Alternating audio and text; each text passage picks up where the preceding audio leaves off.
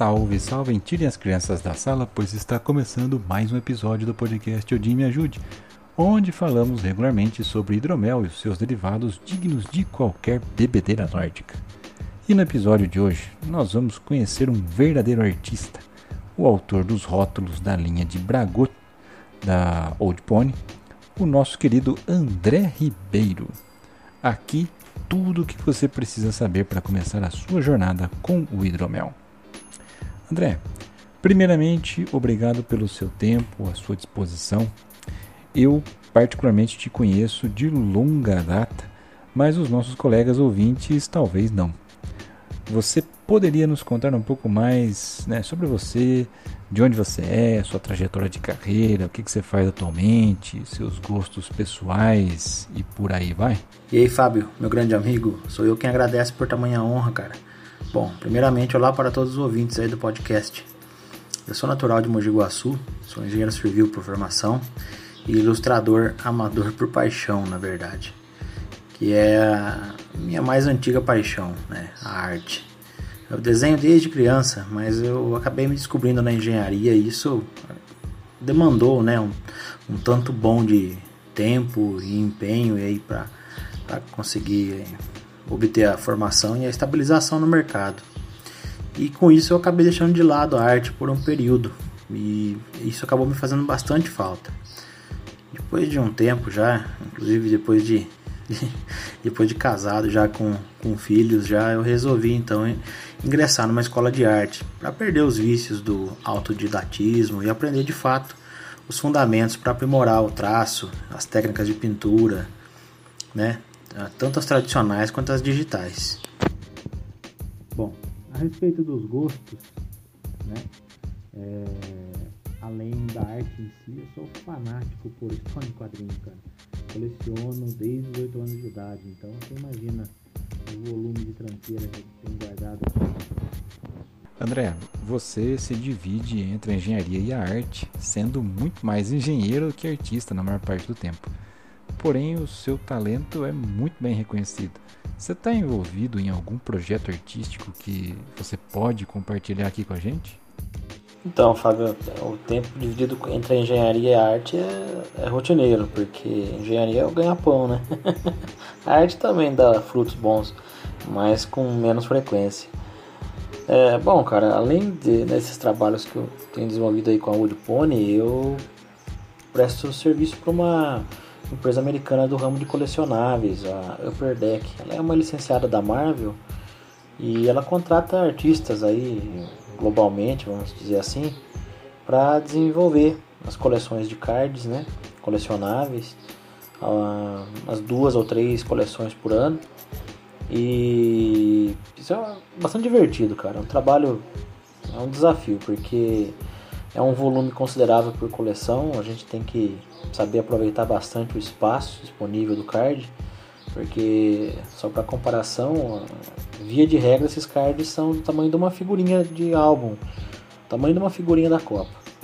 Então requer um nível de, de proporção e de espaço, de reaproveitamento, de aproveitamento do espaço considerável. E é bom.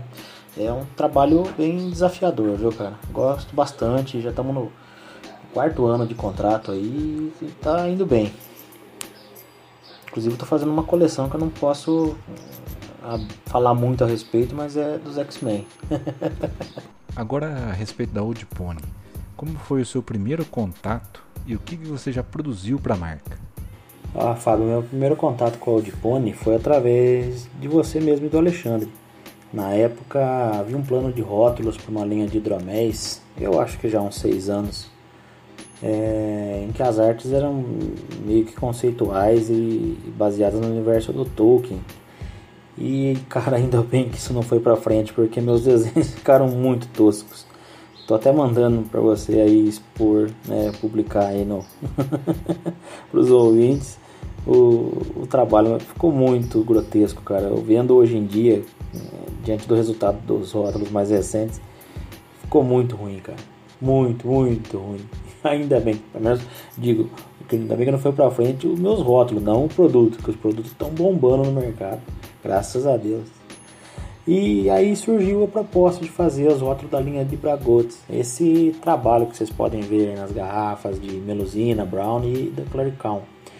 Esse trabalho inicialmente ele tinha sido traçado para ser mais uma arte mais sintética, em alto contraste, preto e branco, né? uma coisa mais simples, mas o resultado não ficou bom. Eu não gostei, compartilhei com o Alexandre, ele também não gostou, e aí eu mudei 180 graus a proposta, e, e é o resultado que vocês podem ver. Agradou bastante e tá aí estampado nos rótulos. Particularmente fiquei muito feliz com esse resultado e, e estamos aí. Só aguardando a, a nova safra, né? A, a, os novos rebentos que possam surgir. Que projeto artístico você ainda almeja tocar um dia? Cara, todo artista quer ser reconhecido, né? Quer fazer um trabalho que seja, pelo menos a, a, de, de, de, certa maneira, né, das devidas proporções, que seja reconhecido, né, na área em que ele desenvolve. E eu tenho isso ainda comigo, né? É, gostaria muito de desenvolver uma história em quadrinhos, de fato, né? É a minha paixão, né? História em quadrinhos, adoro isso. E tem uma história que eu preciso terminar, inclusive eu comecei a desenvolver com um tal de Fábio Camatari aí. essa, é a minha primeira meta, cara, concluir a nossa, o nosso quadrinho. e tem um, uma história que eu tô cozinhando já há uns anos, né? A mescla de, de fatos sobrenaturais que foram relatados na Primeira Guerra Mundial mas eu tenho muita pesquisa para fazer ainda. É, tá nos planos, não, não, deixei morrer não. Tem o meu, meu bloco de anotações e rascunho aqui tá barrotado de coisa, mas ainda preciso fazer um tanto bom de pesquisa para conseguir colocar isso no papel. De repente talvez buscar alguma coisa pelo, pelo PROAC ou, ou algo similar.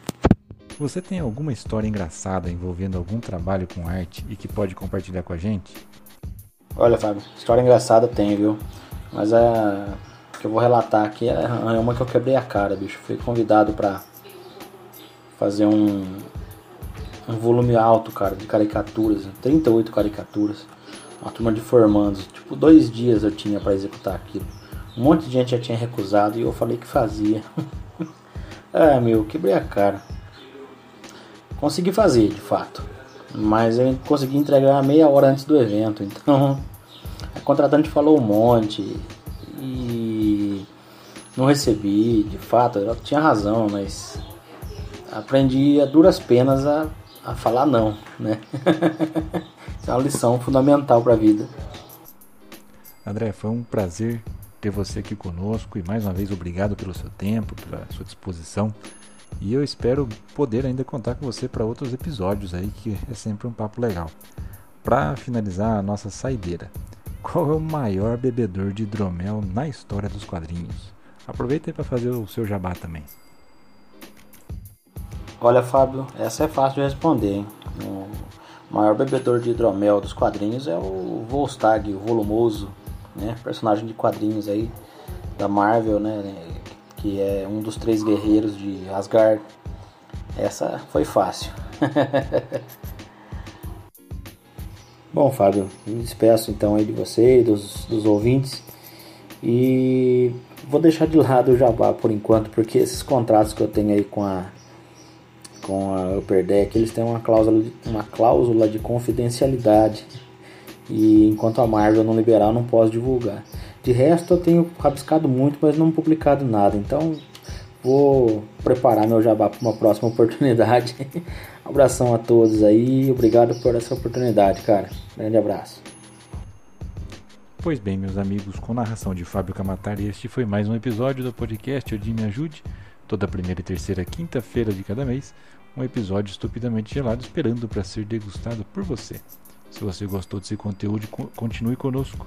Vamos apresentar informações, receitas, papo de boteco, enfim, tudo sobre o universo de Duamel. Aproveite e apresente esse episódio para um amigo. A gente está em todas as plataformas de podcast, como Spotify, por exemplo. Aproveite também para se conectar a todas as redes sociais e que a gente tem e ficar atento aos lançamentos e promoções.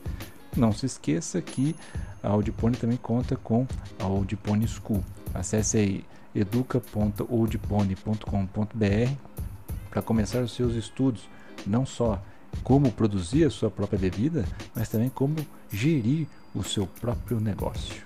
E que Odin nos ajude.